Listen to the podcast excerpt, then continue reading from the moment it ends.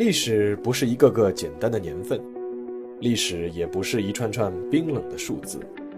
历史不仅有深度、有厚度，其实也有温度。行事有态度，做人有温度。我是馒头大师，欢迎来到历史的温度。让我们读懂过去，活好当下，坦面未来。各位听众朋友们，大家好，欢迎来到馒头说历史的温度。今天呢，我们要暂时结束《民国往事》这个栏目，开个新栏目，叫《拍案惊奇》。顾名思义啊，这个栏目主要就是讲一些大案奇案。今天要讲的第一个案件是一起谋杀案，这起谋杀案非常有名，有名到曾经是轰动全世界。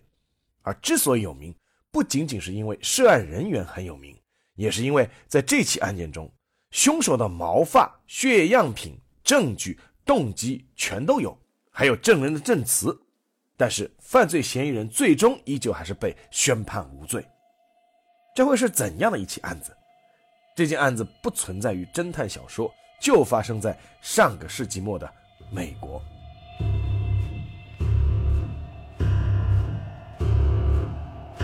时间回到一九九四年六月十三日凌晨，四名洛杉矶警探来到了洛杉矶富人区的一座豪宅前。他们是接到邻居的报警电话来的，有人报警称这里发生了极为残忍的一起凶杀案。在按门铃无人应答之后，警探翻墙进了豪宅，然后看到了极为血腥的一幕：两具尸体倒在血泊之中，一具尸体是女性，面部浮肿，显然是遭到过殴打，咽喉部被刺中多刀，脊椎也几乎断裂；另一具是男性尸体。有搏斗痕迹，同样是被刺身亡。经检验，女性死者叫尼可·布朗·辛普森，男性叫高德曼。面对如此凶残的一桩杀人案，四名警探还是保持了足够的谨慎，因为被杀的女性是辛普森的前妻。O.J. 辛普森被认为是美国橄榄球大联盟历史上最伟大的明星之一。辛普森出生于1947年7月9日，从小在黑人贫民窟长大，家境贫寒，但优秀的运动天赋让他之后在美式橄榄球这项美国的国球运动中崭露头角。在美国，美式橄榄球是当之无愧的第一运动，受欢迎程度远远超过 NBA。在橄榄球大联盟中的明星球员更是受到无数人的追捧，无论是名誉还是收入，都超出一般人的想象。辛普森先后是水牛城队和旧金山四十九人队的跑锋，是全队除了四分卫之外最重要的球员。他凭借出色的身体素质和技术，成为美国橄榄球大联盟历史上最出色的跑锋。而且，辛普森在一九七九年退役以后，并没有退出人们的视线。他担当了大量的广告代言，包括成为了美国最大橙汁公司的形象代言。因为他的名字缩写 OJ 正好和美国人的橙汁的缩写是一样的。他还涉足影视圈，参演了很多作品，包括我们不少中国观众都熟悉的《白头神探》系列中的那个傻呵呵的黑人助手。对于辛普森功成名就的职业生涯和退役后的生活而言，他的感情生活却相当的糟糕。一九七九年，辛普森与自己的第一任黑人妻子玛格丽特离婚。六年之后，他与漂亮的金发白人餐厅女招待妮可·布朗结婚，但两人婚后的生活并不幸福。辛普森一直在外面拈花惹草，并且对妮可有多次家庭暴力行为。妮可多次报警，都有出警记录可以查询。一九九二年，妮可和辛普森正式离婚，辛普森支付子女抚养费。但是妮可惊恐地发现，辛普森在离婚后一直在盯梢她。每当她和男人约会时，辛普森就会待在她的房子外面。有一次，辛普森在第二天直接找到和他约会的男子，说。我是辛普森，跟你上床的这个是我老婆。那么，辛普森会不会是这起残忍凶杀案的凶手呢？六月十二日晚，洛杉矶警察局接到过来自尼可的一个报警电话。尼可称辛普森就在门外，很愤怒，就要闯进来了。之后没多久，惨案发生。事实上，辛普森在这起凶杀案上的嫌疑远不止这些。如果用“铁证如山”四个字来形容，恐怕也是不夸张的。在现场，警探发现了两枚带血的脚印，事后发现这就是辛普森穿的鞋子留下的脚印。警探还在现场发现了辛普森的血迹，后来在辛普森的车上发现了尼可的血迹。在现场，警探还发现了一只带血的手套。不久之后，在离案发现场不远的树丛小道上，一位叫马克·福尔曼的白人警察发现了另外一只血手套。经化验，手套上的血迹都有辛普森的 DNA。那么，辛普森本人当时在哪儿呢？他当晚在十点五十四分从家里走出，坐进一辆预约来的豪华轿车，前往洛杉矶国际机场，飞往芝加哥去参加美国最大的租车行赫兹公司的一场集会。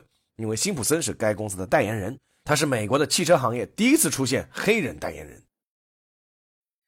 根据法医判断，凶杀案发生的时间是六月十二日晚上十点十五至十点四十之间。据接辛普森的司机交代，当晚十点左右，他到辛普森家门口按门铃，无人回应。在接近十一点时，他看到一个高大的黑人匆匆从街外跑回屋子。此时，司机再按门铃，辛普森出来了，说他刚才睡着了，没听见，然后就坐车去机场了。事实似乎已经很清楚了。案发后的六月十三日凌晨，警方通知了已经赶到芝加哥的辛普森，后者随即赶回了洛杉矶。当时警察发现辛普森的手有受伤，而辛普森的解释是，他在得知前妻死讯时，激动地打破了镜子。六月十七日，警察在综合了各种证据后，认定辛普森有重大作案嫌疑，于是请辛普森的律师陪同辛普森回警局接受调查。而辛普森的律师也向警方表示，辛普森愿意自首。一桩板上钉钉的案子，眼看就要水落石出了。但是好戏才刚刚开始。六月十七日，当警察抵达辛普森住宅时，却发现辛普森不在了。辛普森的朋友罗伯特面对守候在新宅外面的数千媒体，读了一份辛普森自己写的便条，里面写道：“我自认为一生中没有做过什么坏事，我希望这么做是对的，不然我会很内疚。”很多人都觉得辛普森的这张便条带有强烈的自杀暗示，但是他并没有。此时的他坐上了好友柯林斯的一辆白色福特 SUV，驶上了高速公路。车上的柯林斯接通了警方电话，他说：“辛普森现在很好，但是你们警车必须退后，因为他现在正拿着手枪对着自己的头。”这是一场惊动全美的电视大直播。数十辆警车尾随着辛普森坐的那辆白色 SUV，在高速公路上不急不慢的前行，既不超车，也不撞车，更不阻拦。这个场面后来被很多美国人称为“为总统护驾”，而电视台甚至中断了 NBA 总决赛的报道，派直升飞机全程跟踪直播警察的保驾护航。成千上万的美国人通过电视直播观看了让人瞠目结舌的全过程。那一刻，辛普森仿佛又回到了自己职业生涯的巅峰时期。他在前面奔跑，而一群人在后面拼命追赶。这场追逐最终以白色 SUV 开进了辛普森的一处住宅而结束。辛普森走出了汽车，接受了警方的拘捕。但是，辛普森却改变了主意，他坚称自己是无罪的。为此，他花重金聘请了一支堪称全美最顶级的律师辩护团。其中甚至包括了哈佛大学的法学教授、DNA 领域的专家等等，光这个花费可能就要超过千万美元，但辛普森靠那么多年积累下的家底付得起。之后，美国检方向辛普森正式提起诉讼，控告他两项一级谋杀：谋杀前妻妮可和餐厅服务员高德曼。在允许死刑存在的加利福尼亚州，如果罪名成立，辛普森很可能会被处以死刑。而面对指控，之前一直无精打采的辛普森一改旧态，强硬地表示，坚决认为自己是无罪。一场至今仍被美国人称为是世纪审判的庭审就此拉开大幕。铁证如山的审判开始后，谁都没有想到会如此有戏剧性。检方上来就拿了一大堆之前搜集的证据，包括辛普森对尼可家暴的出警记录。指出辛普森的杀人动机就是嫉妒，因为得不到尼可，就想毁灭，包括毁灭那位服务生高德曼。那位高德曼一开始说是因为尼可的眼镜落在了餐厅，他是专门来送眼镜的。后来有证据显示，他曾开着尼可的跑车兜风，两人其实是情侣关系，这样也符合了辛普森嫉妒杀人的动机。无论是手套、血迹、DNA 比对、证人证词，都明确无误的指向辛普森就是杀人凶手。但辛普森重金聘请来的律师辩护团队随后抓住检方的几个致命弱点，开始绝地反击。首先是本应该最没有疑问的血液样本证据，辩方律师团针对各种血液样本证据提出了各种质疑，主要包括被发现的辛普森穿的雪袜子左右两边血迹完全一样，而正常穿在脚上的话，袜子左右两边的血迹应该是不一样的，这很可能是事后被人涂抹的。案发现场的多处血液溅落与辛普森被推断的行为和行走路径完全矛盾。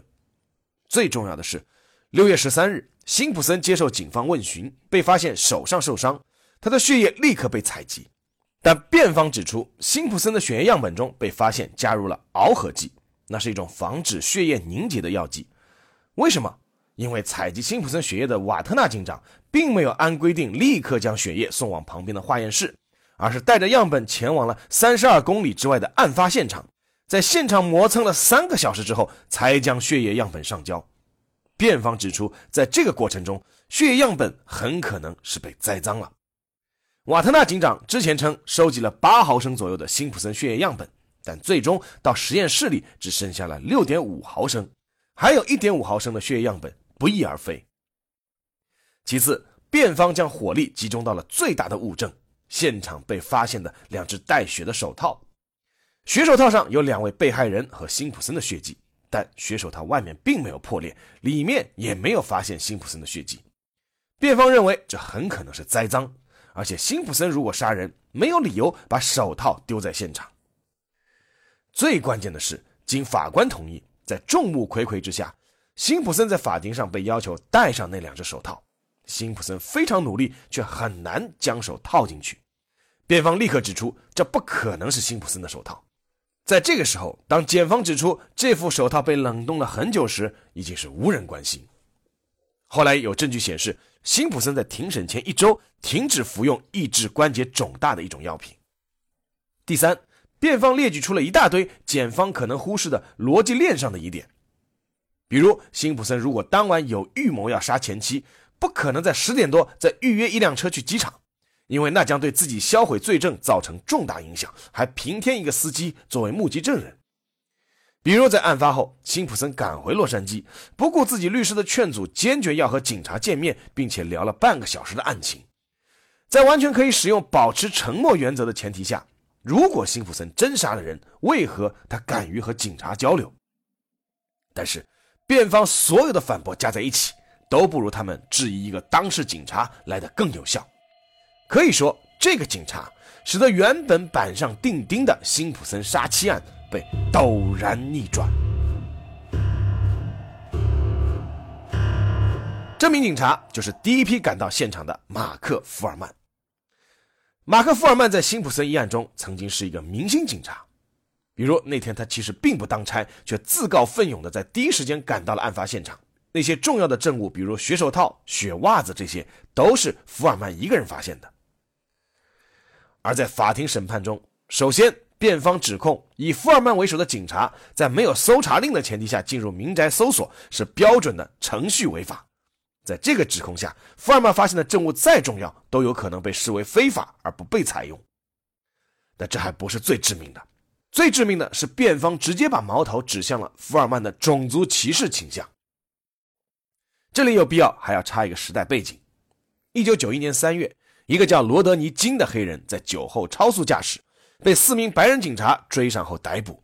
在逮捕过程中，金有暴力反抗行为，以至于白人警察对他进行了殴打。整个过程被人拍了下来，但是有人只是将后面的殴打行为制成视频交给了电视台，而没有交代前面的起因。这段白人殴打黑人的视频被播出后，引发轩然大波。引爆了美国由来已久的种族矛盾，成千上万的黑人在洛杉矶开始暴动，最后转变为纵火、抢劫、杀人。有五十三人在暴动中死亡，两千人受伤。洛杉矶遭受的经济损失高达十亿美元。这就是一九九二年著名的洛杉矶暴动。在那场暴动后，洛杉矶黑人和白人之间的关系变得更加敏感。辛普森一案的审理被放在了黑人比较多的洛杉矶市，而不是白人比较多的案发地圣莫尼卡市。这在后来也被认为是辛普森一案发生逆转的重要原因之一。在庭审中，辩方律师团就把矛头直接指向了福尔曼警官，称他多次称黑人为“黑鬼”。他们找到一个证人，称福尔曼在1985年到1986年期间扬言，如果他在街上发现一个黑人男性和一位白人女性同在一车，他就拉响警笛勒令停车。假如没有勒令停车的理由，他就会凭空捏造。福尔曼还被指证，他曾经说过，希望看到所有的黑鬼聚成一堆，用一把火烧死，或者用炸弹炸死。另一位证人的证言指出，福尔曼崇拜希特勒。他收藏了大量的纳粹德国党卫军的军功章。在这样的情况下，原本针对辛普森的审判变成了针对福尔曼证人资格的审判。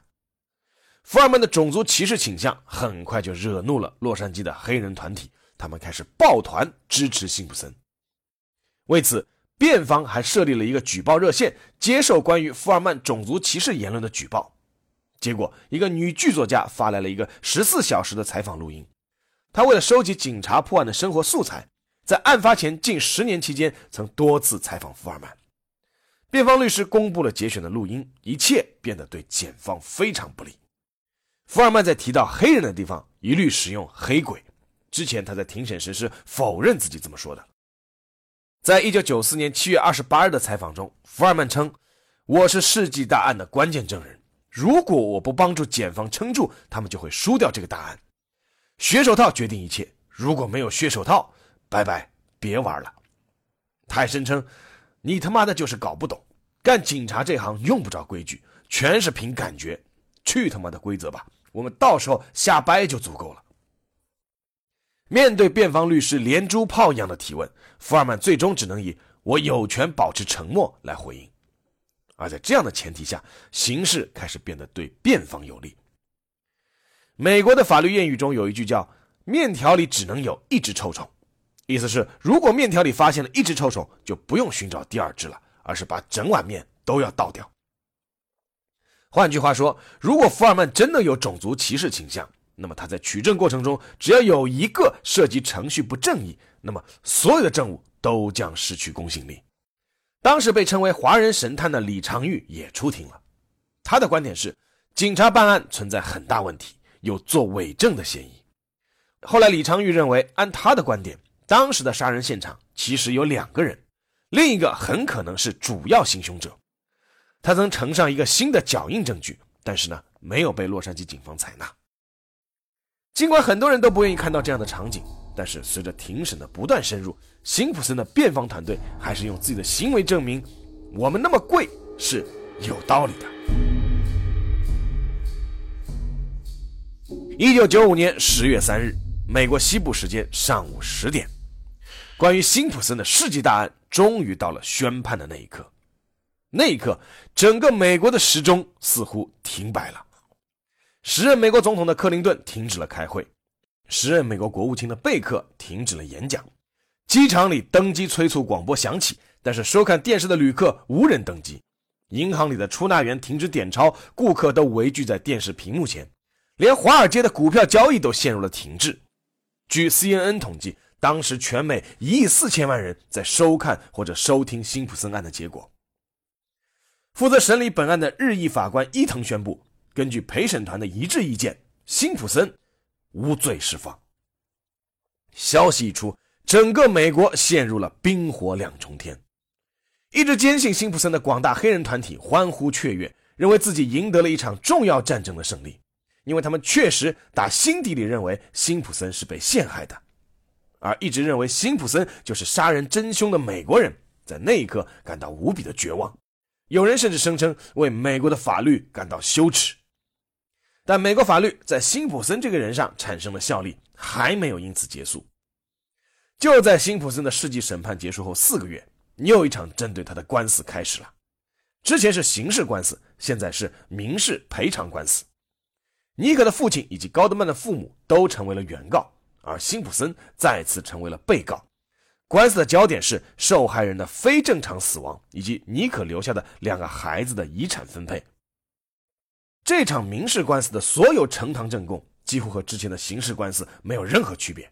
如果一定要说区别的话，那就是审判地从黑人聚居较多的洛杉矶转到了凶杀案的案发现场——白人聚居较多的圣莫尼卡市。结果宣判的结果是辛普森败诉。作为败诉的赔偿。辛普森必须赔付给受害者家庭三千三百五十万美元。在经历了两场官司之后，辛普森虽然免去了牢狱之灾，但是几乎已经是身无分文。贫困的辛普森之后试图出版一本自传来挣点钱，这本书的书名被起名为《If I Did It》，中文就是“假如是我干的”。但是因为无力支付赔偿，这本书的版权被判给了受害人高德曼家属。家属把这本书的封面重新设计，把这个 "If I did it" 的 "if" 也就是如果设计的非常小，整个书的封面就是 "I did it"，就是我干的。那这本书传递的信息也是一目了然。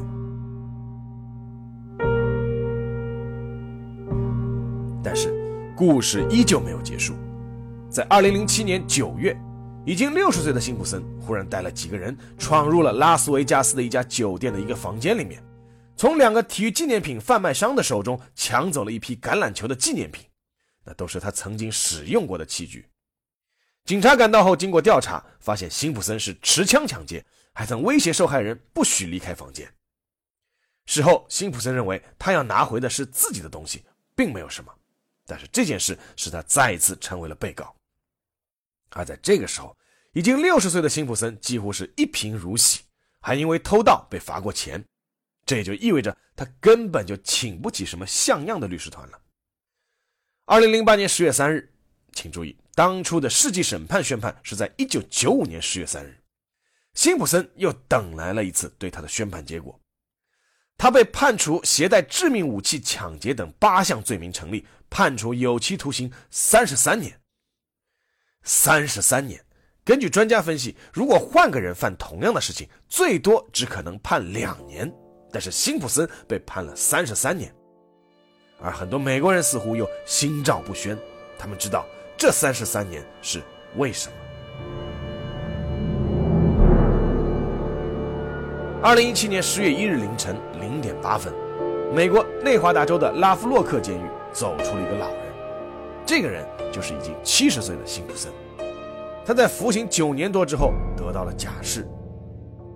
尽管监狱方面有意在凌晨释放他，以避免媒体的围堵，但是还是有守候多时的媒体采访到了七十岁的辛普森。